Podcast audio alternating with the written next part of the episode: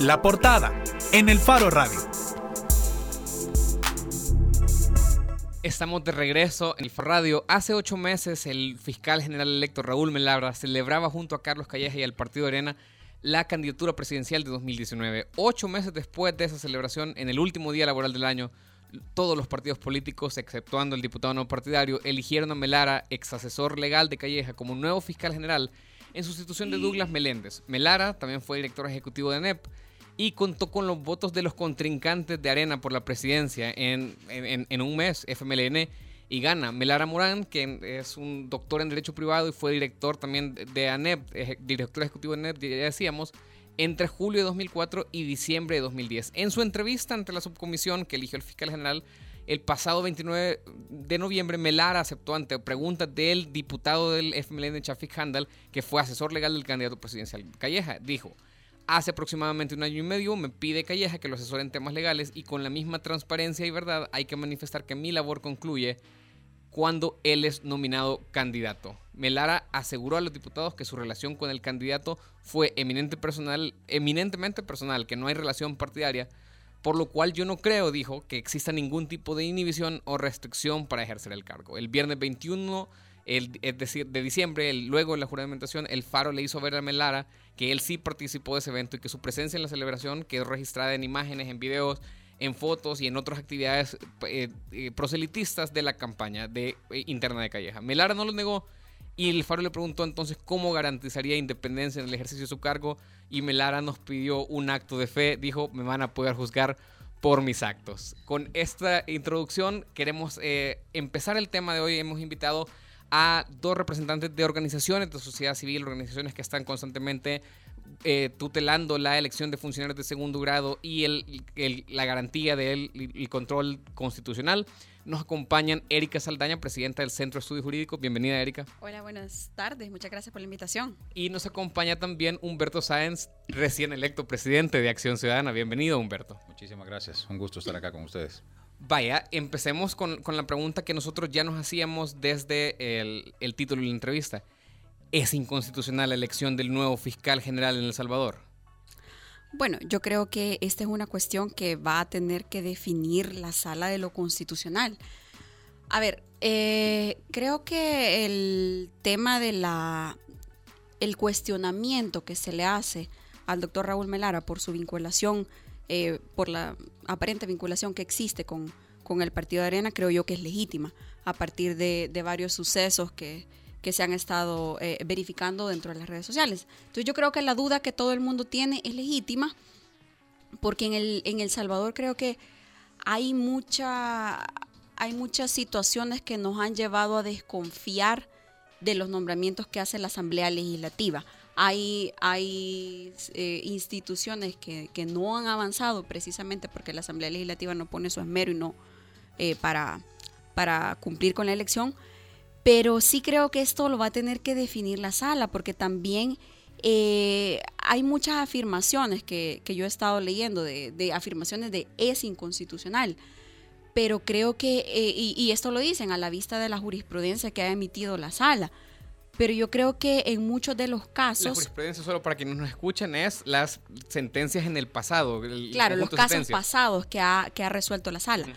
Creo que la, el, detalle ha sido que eh, del conjunto de la, de la jurisprudencia de la sala se han analizado, por ejemplo, los casos que nosotros podríamos llamar los casos fáciles. La sala de lo constitucional, en la inconstitucionalidad 49 del 2011, que fue el de la Corte de Cuentas, allá en el año 2011, la sala dijo que había que tener, había que haber una independencia política partidaria de las instituciones de control, incluida la Fiscalía General de la República. Entonces, eh, este fue como el punto de partida de toda esta jurisprudencia. La sala lo que dijo ahí es que las personas que, dirigen una institución pública no tienen que tener una afiliación partidaria, es decir, estar afiliados formalmente a un partido político. Después han existido casos en los que yo creo que ahí es donde, donde surge eh, la duda y el, y el problema que creo yo que actualmente está existiendo. Porque la sala ha hablado eh, de una vinculación material y ha sido en un caso donde la sala mencionaba la vinculación material, que fue en el caso del eh, del asesor de la fracción del FMLN, Ricardo Iglesias, sí. sí, en el que dijo, vaya, mire, hay una relación, y lo puso como ejemplo, dijo, hay una relación eh, material, por ejemplo, cuando una persona tiene una relación de, de, vinculación laboral, de subordinación laboral con un partido político. Entonces este fue el caso. En los otros casos, en el caso, por ejemplo, en el caso de Eugenio Chicas, ha sido una vinculación formal. En el caso de Salomón Padilla ha sido una vinculación formal. Y en el caso de, Tito Celada, eh, lo, que la, lo que pasó en el caso fue que la Asamblea no acreditó, es decir, no llegó a justificar en el proceso de inconstitucionalidad. Entonces yo creo que, que el tema de la vinculación material eh, hay que definirlo mejor, porque así como, como, como se maneja, por ejemplo, en redes sociales, eh, se, creo yo que no hay una definición establecida de qué es una vinculación material y esta es una deuda que tiene eh, la sala, que yo creo que hay casos para que empiece a desarrollar qué es una vinculación formal y en criterios más objetivos, pero también creo yo que toda la responsabilidad recae en la Asamblea Legislativa.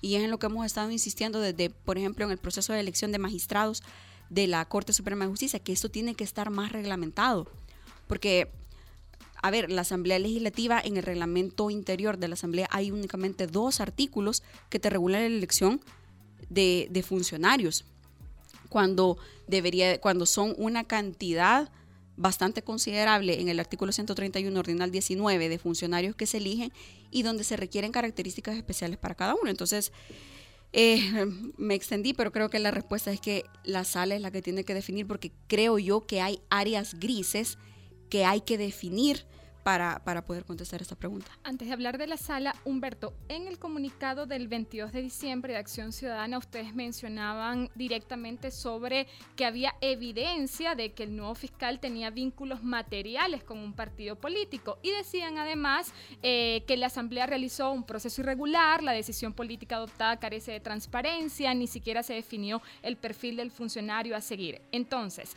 ante la duda que plantea también eh, Erika, en este este caso, ¿por qué afirman que sí, claramente hay vínculos materiales?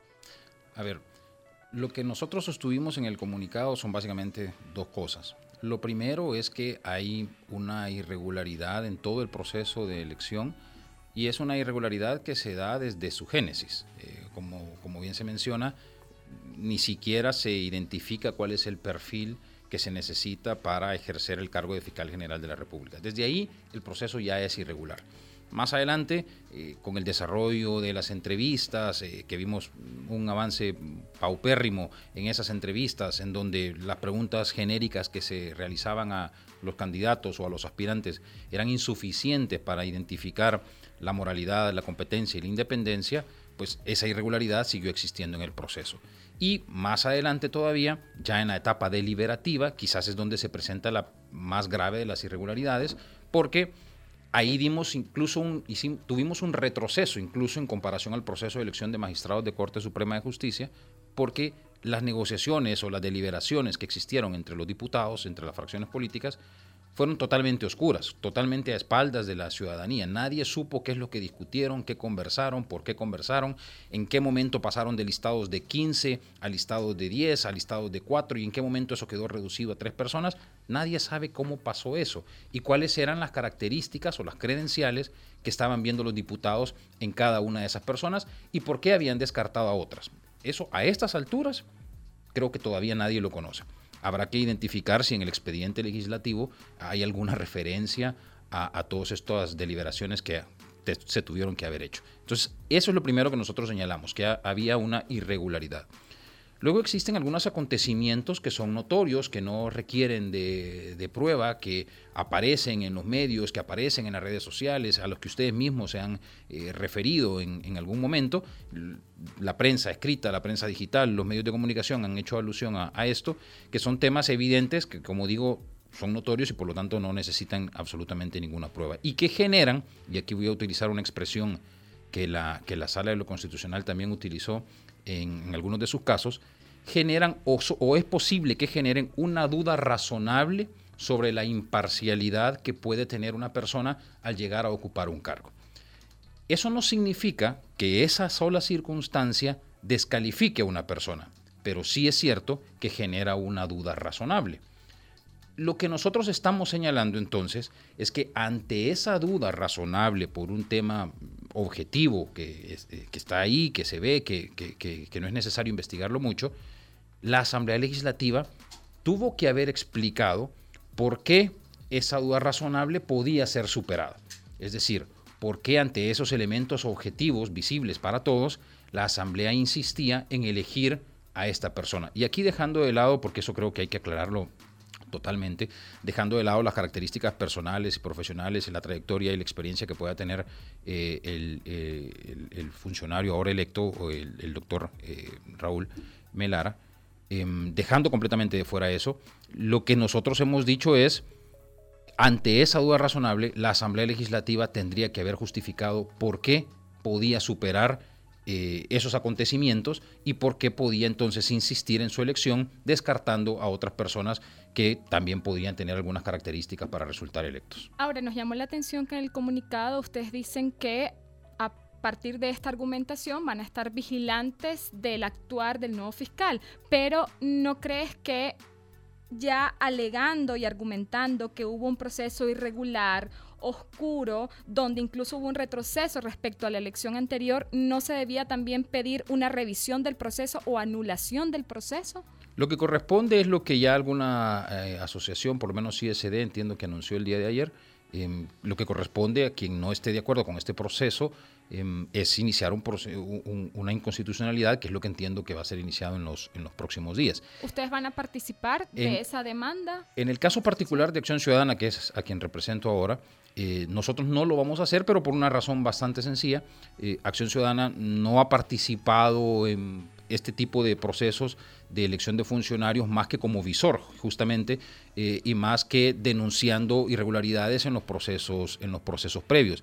Estamos enfocados, al menos momentáneamente, en, otras áreas que, han, que, nos tienen con todo nuestro recurso en este momento enfocado, como es el tema de la transparencia en el financiamiento de los partidos políticos. Ahora, esto no significa, digo, que no vayamos a ejercer esa labor de vigilancia, que no entiendo por qué algunos ven de menos, porque una labor de vigilancia, cuando es bien llevada, produce acontecimientos como los que estamos viendo ayer justamente en Perú con la actuación de un fiscal también. Em, es la actuación, es la vigilancia, es la denuncia ciudadana la que en ese otro país ha provocado que eh, un fiscal que había tomado una decisión, que no quiero calificarla si era buena o mala, pero que había tomado una decisión, decida eh, revocar esa decisión, hacerse para atrás y atender ese clamor ciudadano. Bueno, a eso nos estamos refiriendo. Nosotros sí vamos a ejercer un verdadero control. Es más, y lo puedo anticipar desde ya, en el proyecto que tenemos para 2019 una de las cosas que estamos considerando es tener un centro de monitoreo parecido al que estamos eh, ahorita ejerciendo en materia de financiamiento, tener ahora un centro de monitoreo, pero para las actuaciones del fiscal general. Ahora, Erika, en el caso del Centro de Estudios Jurídicos, sí que ha participado anteriormente en la promoción de eh, demandas de inconstitucionalidad por este tema de elecciones de segundo grado. En este caso, ¿van a participar o van a pedir la revisión del proceso ante la sala de lo constitucional? No, y en el Centro de Estudios Jurídicos, eh, por lo menos con la Junta Directiva, ya, ya lo hemos platicado. En primer lugar, eh, yo creo que eso no es secreto para nadie, yo tengo un conflicto ético, o sea, yo trabajo en la sala y, no puedo pretender plantear una, una demanda ante ella. Eh, yo como representante de la, de la Junta Directiva del Centro de Estudios Jurídicos. Y también... pero eso no es un problema también para el Centro de Estudios Jurídicos, es decir, el hecho de que tú seas la presidenta del centro y que ahora eso te impida, por ejemplo... O le impida al centro presentar en cualquier caso. Yo creo que también hay que aclarar una situación y es que se ha estado cuestionando mucho que por qué el Centro de Estudios Jurídicos no presenta, o, Acción Ciudadana o cualquier otra ONG no presenta eh, una demanda. Y hay que aclarar, eh, y esta jurisprudencia súper consolidada de la Sala de lo Constitucional, que eh, los procesos de inconstitucionalidad son a petición de personas particulares no se acepta la intervención de organizaciones, de sociedades, de instituciones, sino que es el artículo 183 de la Constitución dice que los procesos de inconstitucionalidad van a caminar a petición de ciudadanos. Claro, pero los han acompañado. Entonces, eh, lo, lo hemos platicado con la Junta Directiva y a la conclusión que se llegó es que no, porque no, no todo... Eh, acto que pueda ser cuestionado se ha traducido en una inconstitucionalidad. Por ejemplo, la sala, eh, perdón, el Centro de Estudios Jurídicos criticó el proceso, cómo se llevó a cabo el proceso de elección de, de, magistrados y no se tradujo en una demanda de inconstitucionalidad. Hay tres demandas presentadas por personas que integraban el centro que integran el centro de estudios jurídicos eh, en el caso de del nombramiento del Consejo Nacional de la Judicatura y uno de la Corte de Cuentas de la República y ambos eh, fueron presentados en el año 2016 y, y, no hay sentencia todavía por parte de la sala. Pero esos fueron presentados en, la calidad individual de las personas, porque como les mencionaba, no se puede presentar en, términos de organización. Y eh, esta fue la conclusión a la que se llegó con el, con el, centro de que no toda actuación la vamos a traducir en una demanda. Y lo que mencionaba eh, Humberto, esto no es óbice para decir que se va, se va a ejercer una, una labor de auditoría de todo, como lo hemos estado haciendo en la labor de la Asamblea, como lo hemos estado haciendo, como lo vamos a hacer, por ejemplo, en el caso de la jurisprudencia que se emita por la Sala de lo Constitucional y la labor que, que se ejerce del fiscal general. Desde el CEG no coinciden en lo que ya decía Humberto, que es hechos notorios que no necesitan mayor explicación para establecer un vínculo material. Es decir, pongámosle nombre, es decir, que, que Raúl Melara salga en una foto con David Reyes, Carlos Reyes y, Carlos Calleja hay un montón de diputados levantando el uno en la campaña interna o más claramente en la plataforma en su discurso de aceptación cantando la marcha de arena. ¿Eso no te parece? Eh, o, sea, entiendo que dice el criterio del SEG es no vamos a traducir en, demanda cada cosa que nosotros veamos. Pero eso no, no, no coincide o no se coincide del SEG con el tema de los hechos notorios. Ajá. Fíjate que con el tema de los hechos notorios yo creo que eh, es aquí donde están estas áreas grises y donde están los problemas que se pueden dar eh, por la falta de definición que existe de, un procedimiento por parte de la Asamblea Legislativa. Y es que eh, para que una cuestión sea hecho notorio tenés que tener eh, un parámetro donde encajarlo. Entonces, yo creo que el, el, hecho de que una persona aparezca con una foto, por ejemplo, o se puede dar el caso de que imagínate de repente me veas a mí tomándome un café con Hugo Martínez o con Nayib Bukele. Se traduce eso en una vinculación con, parte de alguien, entonces yo creo que eso tiene que estar más definido. Pero ese ejemplo no ha lugar, o sea, no es lo mismo, no es, no, es una foto con un café lo que le han visto, es él cantando claro, la marcha. claro, o sea, ahora, eh, que esté presente en una, en una, en un, ponele, en un mitin, que levantando el puño. Que fue, pero eh, ¿Es esto una vinculación material? Porque, a ver, es que este es mi punto. La vinculación material significa un, una relación de subordinación con un partido político. Y aquí te hablo eh, partiendo de lo que tú, tú, leíste al principio. El, el, doctor Raúl Melara lo que dijo fue que él tenía una vinculación con el, con el, con el candidato y, no con el, y no con el partido. Entonces, estas son cuestiones que creo yo que tiene que definir la sala, porque yo a priori, yo a, ver, yo he leído notas que dicen eh, precisamente eso, salió en una foto con, con, X diputados, le dio la mano fervientemente a uno. Entonces, eh, yo creo que una decisión de inconstitucionalidad... pero fue asesor, pues, o sea, no solo, no solo se trata de la foto, fue asesor. Del candidato. Sí. Del candidato, ajá. y, pero, a ver, esto se traduce en una relación con el partido. Ese es mi punto, que eso es lo que yo creo que hay que definir de mayor manera. Yo no no quito los cuestionamientos y creo que las dudas son, como mencionaba Humberto, son dudas razonables. Pero lo que creo yo que para encajarlo, para hacer una afirmación de decir esto es inconstitucional o no es inconstitucional, tenés que remitirte a criterios más objetivos, a situaciones más consolidadas que te permitan decir eso. Porque si no podemos transformar en una vinculación material casi cualquier cosa, una persona que estaba en un mitin, después puede ser que hayan fotos de una persona tomándose un café en una fiesta, etcétera. Entonces yo creo que, que hay y, y, si la relación es con el partido político o con la persona, entonces yo creo que esto es lo que hay que definir de mejor manera. A ver, quizás antes de pasar a tratar de dar respuesta a las dudas normales de la gente, ¿verdad? Que no entiende de inconstitucionalidades ni de lenguaje jurídico, pero antes de pasar a eso, hay una sentencia de inconstitucionalidad 56-2016 de la sala que dice... Es el caso de Ricardo Iglesias. El vínculo material es toda situación que genere o constituya una relación de dependencia o subordinación con un partido político, así como la realización de conductas, acciones, omisiones o manifestaciones que demuestren un proyecto partidario, más allá de una mera afinidad o, simpatía ideológica. Que demuestren una identificación de compromiso militante o defensa activa de un proyecto partidario. Y luego viene la expresión esa que les decía. Y después dice que, entonces, ser asesor, eso dice la sala, de una fracción legislativa, en este caso, constituye un vínculo material de índole jurídico laboral de supra-subordinación y de dependencia con dicho instituto político. Asesorar un candidato no es la misma situación. Eso creo yo que es lo que tiene que definir la sala, porque una cosa es asesorar, por ejemplo, a un proyecto político y en esa sentencia más abajito dice que eh, la relación de Ricardo Iglesias era actual y todavía vigente. Eh, y, que por eso es que se le declara inconstitucional el nombramiento. Entonces, eh, claro, pero en su momento también él era asesor legal del precandidato Carlos Calleja, que en ese momento iba a asumir la candidatura oficial del Partido Arena. Exacto, entonces la relación, eh, estas son cosas que se tienen que probar. O sea, se tienen que, eh, y te estoy hablando como persona que ha trabajado en, un órgano, en un tribunal, que lo que te acostumbras es a probar, cómo probas las cosas. Entonces, si hay una relación de, en este caso, la vinculación material se comprobó diciendo de que había una vinculación laboral todavía vigente.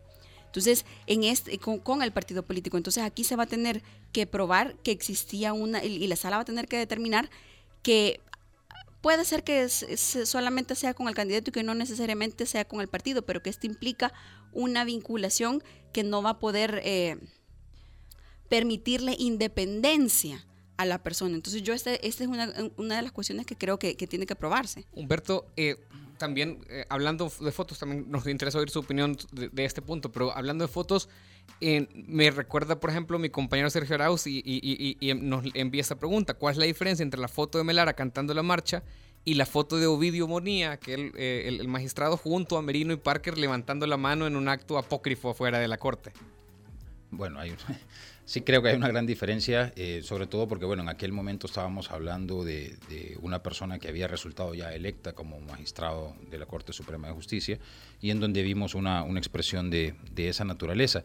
Pero yo, tratando de ser lo más claro posible eh, y en función de, lo que se hace notar sobre la corriente jurisprudencial que hasta el momento ha desarrollado la, sala, eh, justamente yéndonos a, esa sentencia, lo, que, lo que la sala llega a afirmar en algún momento es existe un vínculo, en aquel entonces objetivo, material, que ahora voy a analizar, dice la sala, si la asamblea se ocupó de él, si la asamblea lo verificó, si la asamblea lo consideró, si la asamblea eh, emitió algún pronunciamiento en relación a ese, vínculo. Porque yo creo que hay que dejar algo bastante claro. Es cierto que hay em, un área un poco gris todavía en lo que puede llegar o no a ser un vínculo material y ojalá no sea la jurisprudencia la que termine por desarrollar qué es lo que debemos considerar como vínculo material. Ojalá sea la misma Asamblea Legislativa la que entienda que no puede existir una dependencia político-partidaria de ningún funcionario de estos que ejercen control y sea la Asamblea misma la que nos termine de aclarar esto. Pero como no es ese el momento en el que nos encontramos, lo que hay que hacer notar es que si la actual conformación de la Sala de lo Constitucional ante un recurso de inconstitucionalidad a mantiene esta corriente, mantiene esta línea, cosa que todavía a estas alturas no lo podemos saber, es una especulación nada más, pero si la actual sala mantiene esta línea, yo no tengo duda del resultado que tendría el recurso de inconstitucionalidad presentado. ¿Cuál? Eh, sería declarar inconstitucional la elección, no tengo absolutamente ninguna duda de eso. Es decir, siguiendo esta corriente jurisprudencial, ese sería el resultado, pero por una razón que va más allá de esa área gris que puede existir en cuanto a qué es o no es una vinculación material y es que la Asamblea no comprobó, por lo menos no que haya quedado evidencia ante nosotros como ciudadanos que eso haya ocurrido. Aquí voy a hacer un pequeño paréntesis eh, porque yo fui una de las personas que firmó en aquel entonces recursos de inconstitucionalidad contra en procesos de elección de, magistrados de Corte de Cuentas, del Tribunal de Ética Gubernamental em, y del Consejo Nacional de la Judicatura. Y lo que nosotros señalábamos en aquel momento, más que una imputación directa a cualquiera, porque no se hizo ninguna imputación directa en ese momento, por lo menos no en los que yo participé, lo que decíamos era, La Asamblea Legislativa lo único que ha hecho es una recopilación de atestados y no se ha ocupado de verificar si en efecto estas personas cumplen o no con las exigencias constitucionales. Resumido, ese es nuestro argumento. Tres, son tres casos, en uno de ellos la sala lo declaró sin lugar, eso ya nos lo rechazaron, que fue el caso del Tribunal de Ética Gubernamental, y el caso de Corte de Cuentas y Consejo Nacional de la Judicatura están ahí pendientes. No sabemos qué va a decir esta sala, pendientes desde 2016. Eso creo que hay que también tomarlo en consideración, porque no es que el día de mañana ISD o cualquier otra entidad o a, través de sus representantes o personeros o cualquier ciudadano, como bien explicaba Erika, presente un recurso y dentro de tres días vamos a obtener una, una resolución separándolos. Ahí tenemos otros dos casos que vienen desde 2016 y no sabemos qué es lo que va a resolver la sala de lo constitucional. Eso es un elemento que, que, que, juega, que hay que tomarlo en, en, cuenta en el momento de decidir si se va a interponer una, una acción como esta. Pero, insisto, si se interpone esa acción, como ya se anunció que se va a interponer, y la actual sala de lo constitucional mantiene su línea jurisprudencial, salvo que en el expediente legislativo identifiquemos una actuación que hasta este momento desconocemos, yo creo que la sentencia que tendría que pronunciar la sala sería en un sentido muy similar a esta que estamos eh, analizando. Ya dices o decías que en este caso, como Acción Ciudadana, Acción Ciudadana no ha acompañado anteriormente estos procesos y que por esa razón esta vez tampoco lo van a hacer. Pero anteriormente tú eras el presidente del Centro de Estudios Jurídicos. Si hubieses estado actualmente, hubieses ya por lo que comentabas, pedido que se discutiera si iba a haber algún tipo de acompañamiento del Centro de Estudios Jurídicos a una demanda de este tipo. A ver, no lo sé y, de verdad no, no, quiero ser, eh, no quiero inmiscuirme en las decisiones de un órgano colegiado como lo es el Centro de Estudios Jurídicos, eh, al que yo siempre pertenezco, pero donde ya no formo parte del órgano director. Eh, puedo hablar por mí y puedo hablar de lo que pienso en este momento, no de lo que habría podido suceder de presentarse una hipótesis. Y lo que hoy digo es, en el caso de Acción Ciudadana somos una organización que está enfocada en muchas cosas. Eh, en el tema de elección de funcionarios hemos contribuido en el pasado también algunas otras cosas. Bueno, uno de los baremos que se elaboró cuando yo no era presidente fue un baremo en el caso de elección de magistrados elaborado por Acción Ciudadana. Esa fue una contribución que dio Acción Ciudadana en ese proceso, pero no se ha involucrado de manera directa, digo, en eh, estar discutiendo la constitucionalidad o no del resultado de estos procesos de elección. Y como ese ha sido, digamos, el enfoque que hemos tenido hasta el momento, la decisión ha sido mantener justamente ese enfoque sin que eso signifique no denunciar lo que pensamos que está mal. Por eso es que al día inmediato siguiente a la elección del fiscal general, Acción Ciudadana dio su posición institucional, haciendo notar que todo el proceso había sido irregular y que había vicios ahí que podrían ser trasladados eventualmente a la sala. Tenemos que hacer ir haciendo una pausa antes de, y todavía nos hace falta hablar de, digamos, las cualidades técnicas que tiene Raúl Melara, eh, un abogado que no es penalista para ser el jefe de la, oficina encargada de la investigación del delito. Pero eh, también queremos preguntarle, ¿han evaluado ustedes si el, la decisión, por ejemplo, en este caso, el Centro de Estudios Jurídicos, eh, de, no, de no acompañar una, una demanda ante la sala, eh, digo, comparando con otros casos en que sí lo han hecho, afecta la credibilidad que tienen como una institución contralora ante la ciudadanía, ante gente que pueda considerar esto como un doble estándar? Yo creo que no, porque, a ver, eh, creo que, como mencionaba Humberto, él estuvo a cargo de, la, de, la, de la Junta Directiva del Centro de Estudios Jurídicos en años pasados y simplemente creo que es un estilo diferente. Nosotros eh, a partir de julio del año pasado, que yo tomé las riendas del Centro de Estudios Jurídicos, eh, hemos, hemos tratado de mantener eh, el, nivel de Contraloría de distintas actividades que se dan en el ámbito del derecho en El Salvador. Y por ejemplo, en el caso de la, de la elección de los magistrados de la Corte Suprema de Justicia, nadie no surgió el, planteamiento, señalamos que, existieron varias, varias irregularidades en el proceso, pero nadie tradujo esto en una demanda. Entonces, eh, yo creo que no afecta la credibilidad siempre y cuando en el futuro se siga manteniendo el nivel de observancia, el nivel de crítica, el nivel de, de, de trabajo que se ha tenido en el Centro de Estudios Jurídicos. Yo creo que que por no poner una demanda de inconstitucionalidad no se viene abajo el trabajo que ha hecho el Centro de Estudios Jurídicos durante tiempos pasados y que va a hacer en el futuro. Bueno, tenemos que ir una pausa, pero ya volvemos con la entrevista a Erika Saldaña y Huberto Sáenz de la sociedad civil sobre la elección del nuevo fiscal general. Ya regresamos.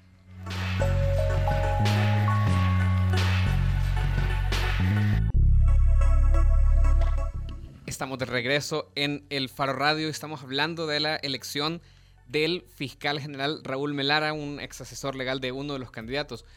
Imaginémonos entonces este escenario ya que estamos en la elección. Mucho se habla en términos eh, constitucionales de evitar estas dudas que, podrían ser eh, razonables, ya lo decía Humberto. Un ex asesor legal de uno de los candidatos es el fiscal general. Y el, día de la elección sucede otra cosa. Sucede que no hay eh, las encuestas se equivocan y son resultados mucho más empatados, mucho más cercanos de lo que cualquiera podríamos haber pensado.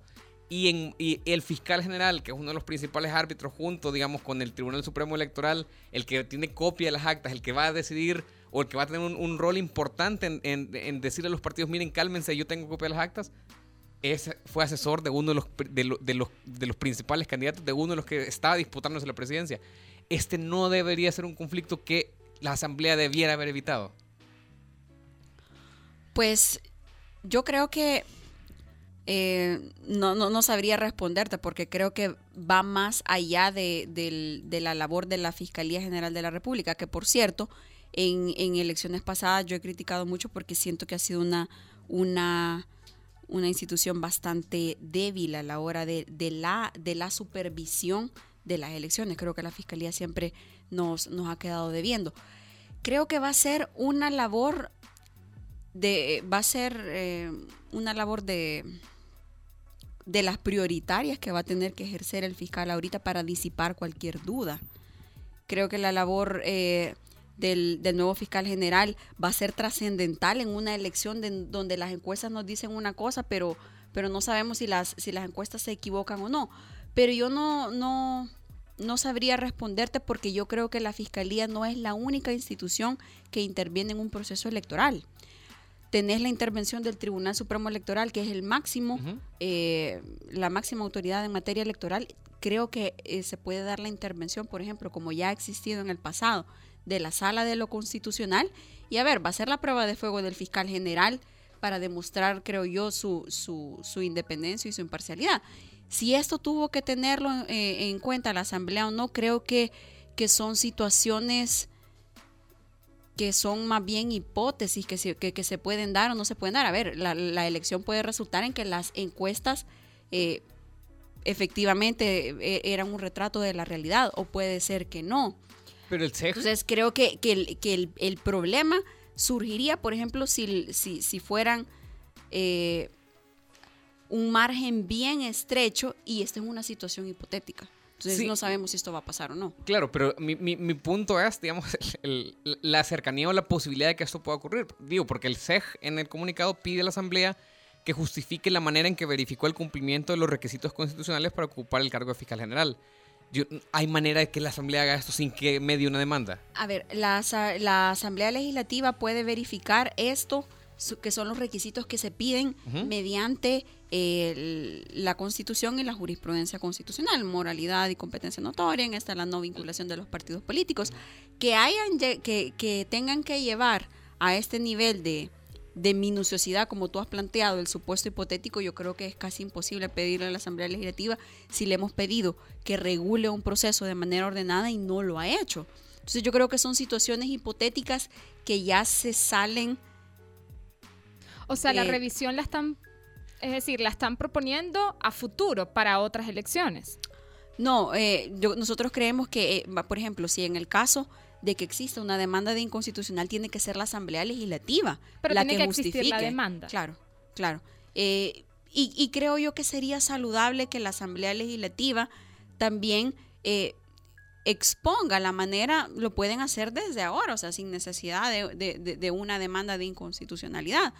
Eh, porque tenemos, a ver, tenemos el dictamen, tenemos lo que se escuchó en la, en la, en la comisión política, en la sesión plenaria, eh, que se eh, sería de analizar todos estos componentes para verificar si ahí se justificó o no.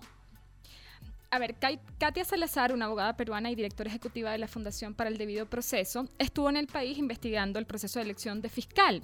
Y eh, esa institución publicó un informe sobre la deficiencia del proceso. Salazar catalogó a Melara como fiscal carnal y dijo esto, literalmente, esta elección viola los estándares internacionales, no hubo perfil previo ni criterios claros de evaluación, la persona seleccionada no tiene experiencia en derecho penal y es del círculo cercano a un partido y candidato presidencial.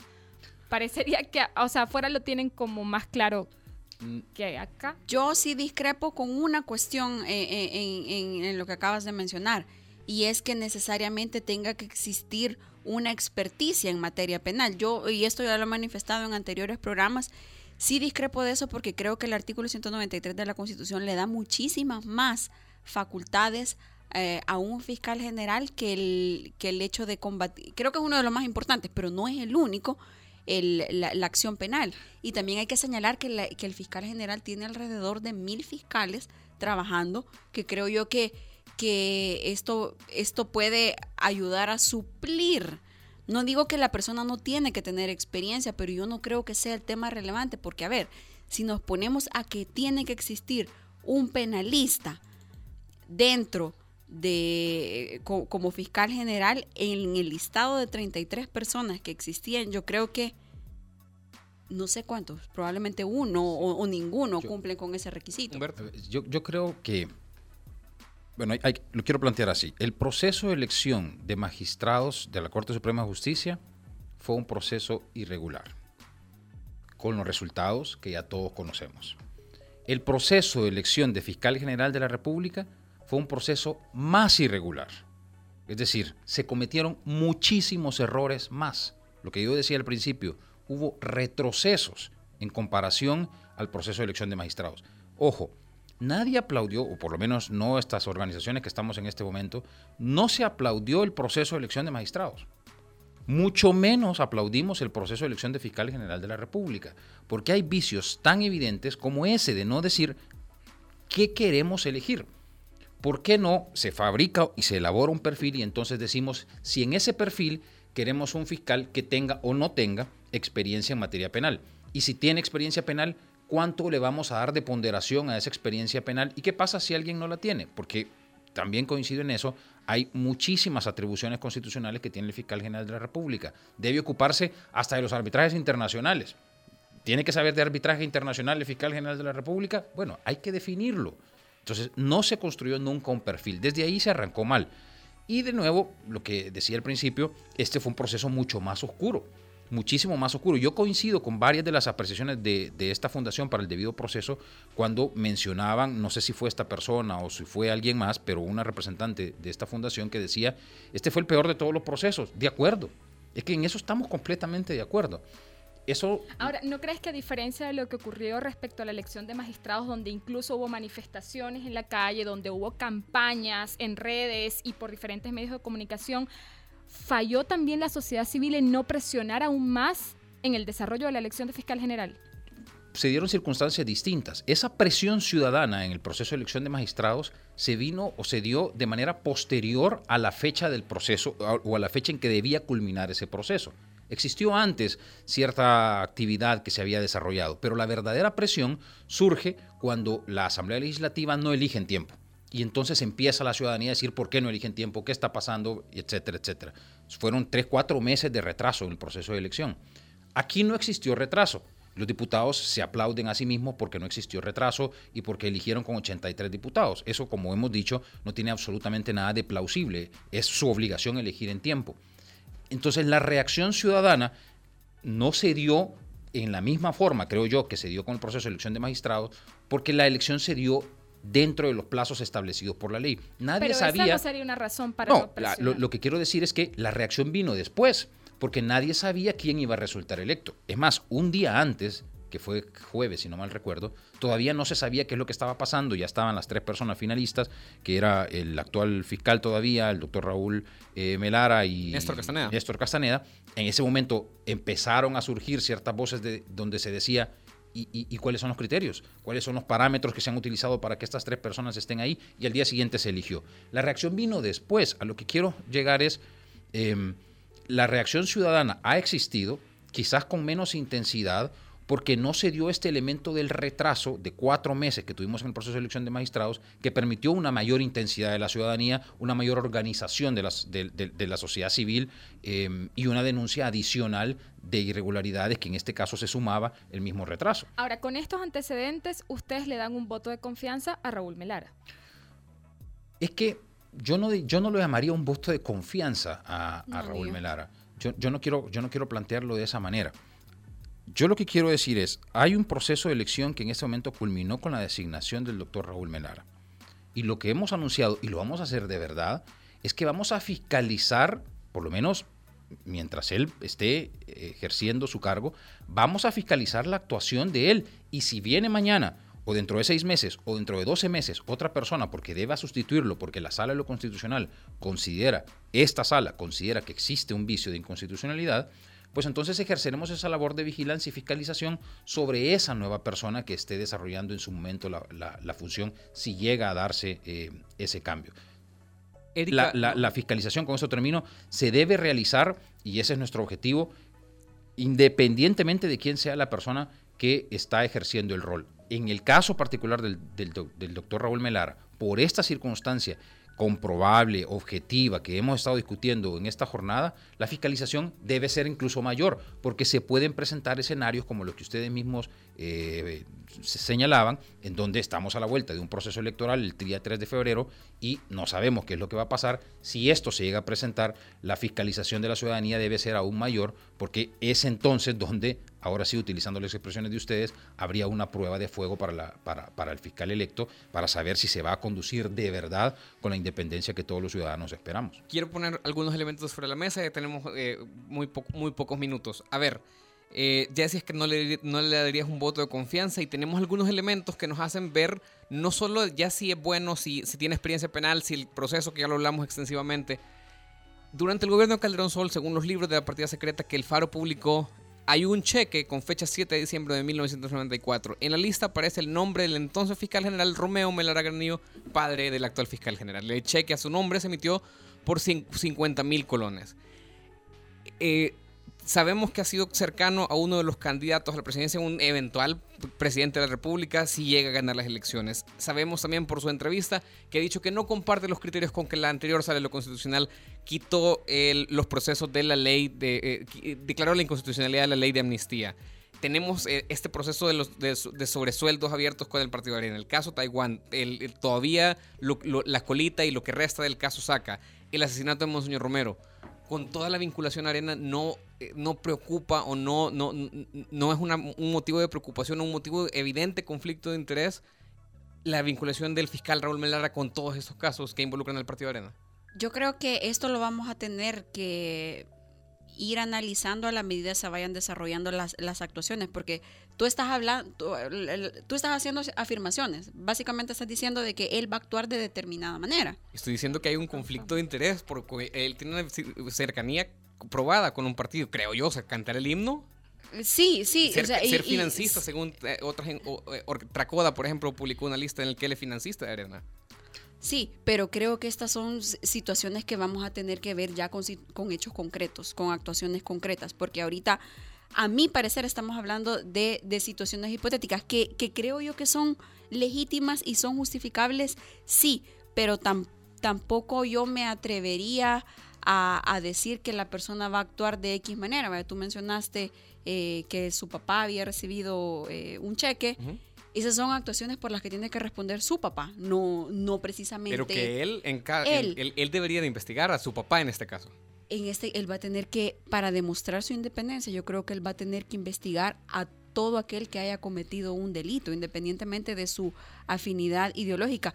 Y a ver, hay que señalar también que él fue electo por 83 diputados. Entonces, eh, creo que, que, que, su reto es investigar a todo aquel, incluso si ha votado por él. ¿Eso no es un voto de confianza?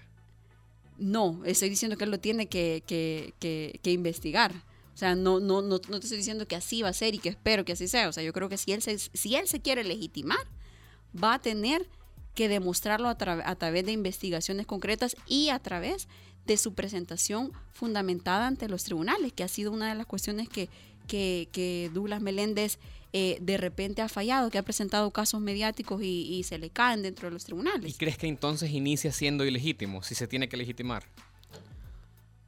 Pues ahí sí, eh, creo yo que, eh, hay que hay que ver situaciones concretas para poder, para poder emitir este tipo de juzgamiento. O sea, no, no, yo no me atrevería a afirmar que va a actuar de X y Y manera cuando no conocemos, por ejemplo, una línea de, de, de, de una, una, línea filosófica, ya me habla de su trabajo, sino que estamos asumiendo que él va a actuar de determinada manera. Entonces, eh, son situaciones a priori que creo yo que generan una duda legítima, pero que yo al menos no me atrevería a hacer una afirmación así concreta de que va a actuar de determinada manera.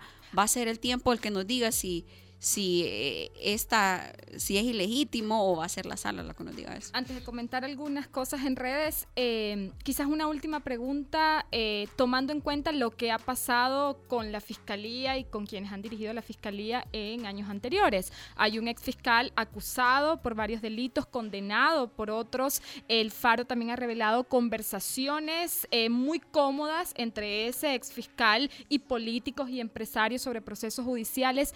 ¿Cómo se le garantiza a la ciudadanía que eso no va a volver a ocurrir con un futuro fiscal si siempre se espera a que lleguen al cargo y no se hace nada previamente? Humberto. A ver, hay circunstancias objetivas, como hemos venido conversando, que generan esa duda razonable de cuál puede ser la actuación del fiscal eh, electo. Hay otras que a mí no me parecen tan graves. Eh, se comentaba hace un momento el tema de ser financista. A mí personalmente eso no me preocupa, de verdad. Es más, creo que los partidos deben evolucionar de tal manera que a nosotros nos enorgullezca ser financistas de un partido político, cualquiera, y que eso por sí mismo no me descalifique. Ser financista yo creo que no descalifica a nadie, salvo que se trate de un financista eh, que tiene una relevancia de tal magnitud que bueno, que ya hay una dependencia o que puede dirigir una política pública adoptada por los representantes de ese partido político. Pero financiar un partido, creo que eso a mi juicio, debería descartarse como un elemento de potencial eh, de, no, de no generar una independencia en el ejercicio de su cargo. Pero hay otros que sí. A mí sí me parece relevante cantar un himno, eso sí.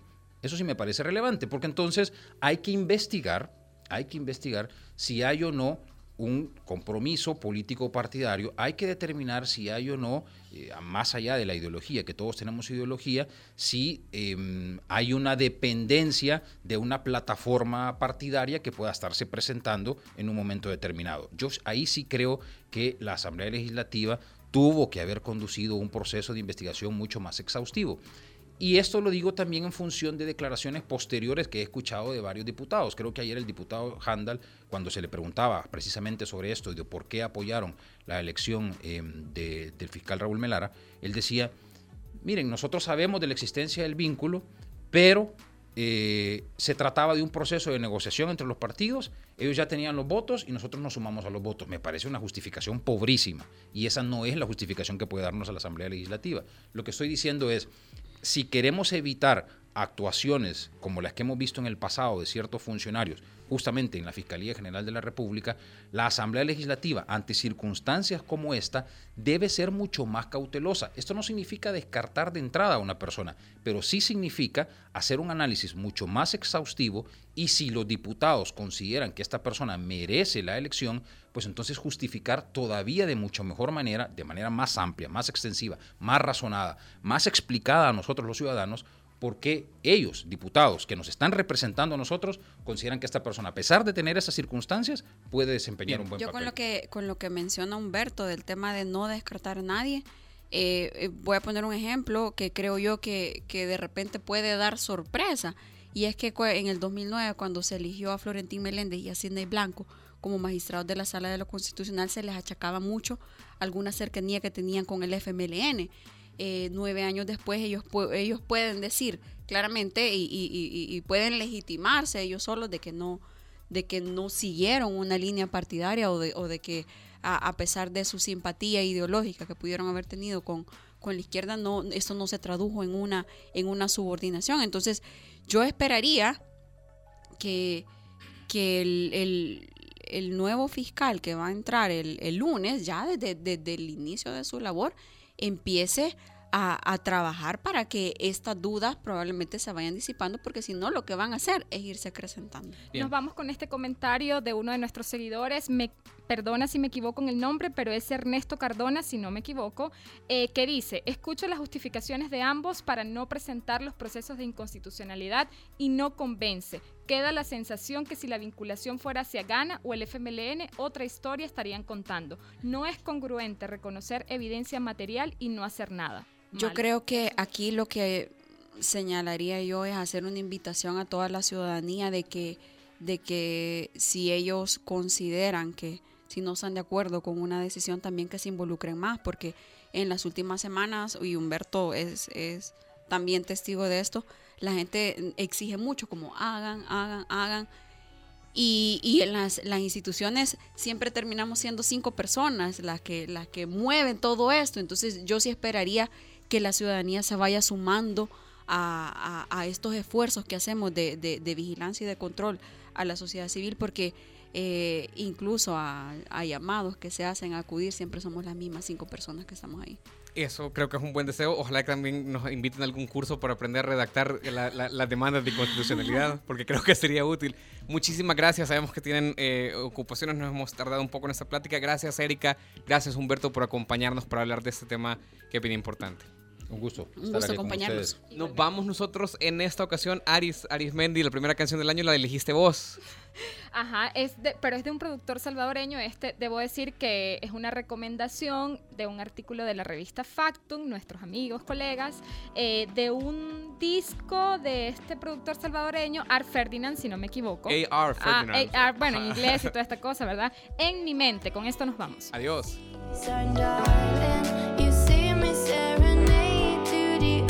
Starting to follow my own path as I was under the sun of.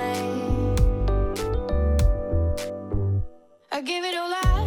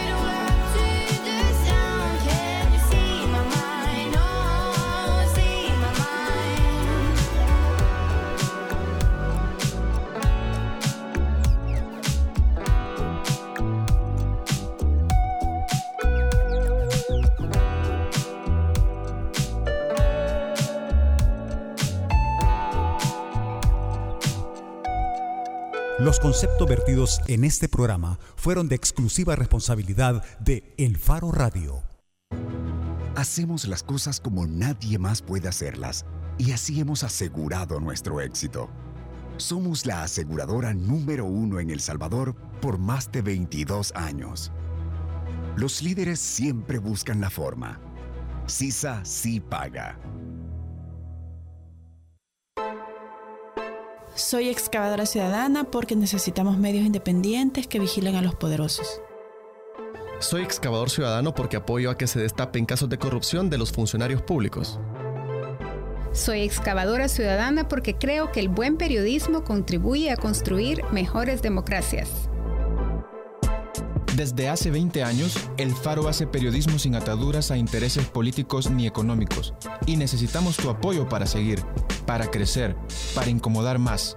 Únete a la excavación ciudadana y ayúdanos a hacer más periodismo investigativo. Entra a excavación.elfaro.net. El Faro, 20 años haciendo periodismo independiente. Hacemos las cosas como nadie más puede hacerlas y así hemos asegurado nuestro éxito. Somos la aseguradora número uno en El Salvador por más de 22 años. Los líderes siempre buscan la forma. CISA sí paga.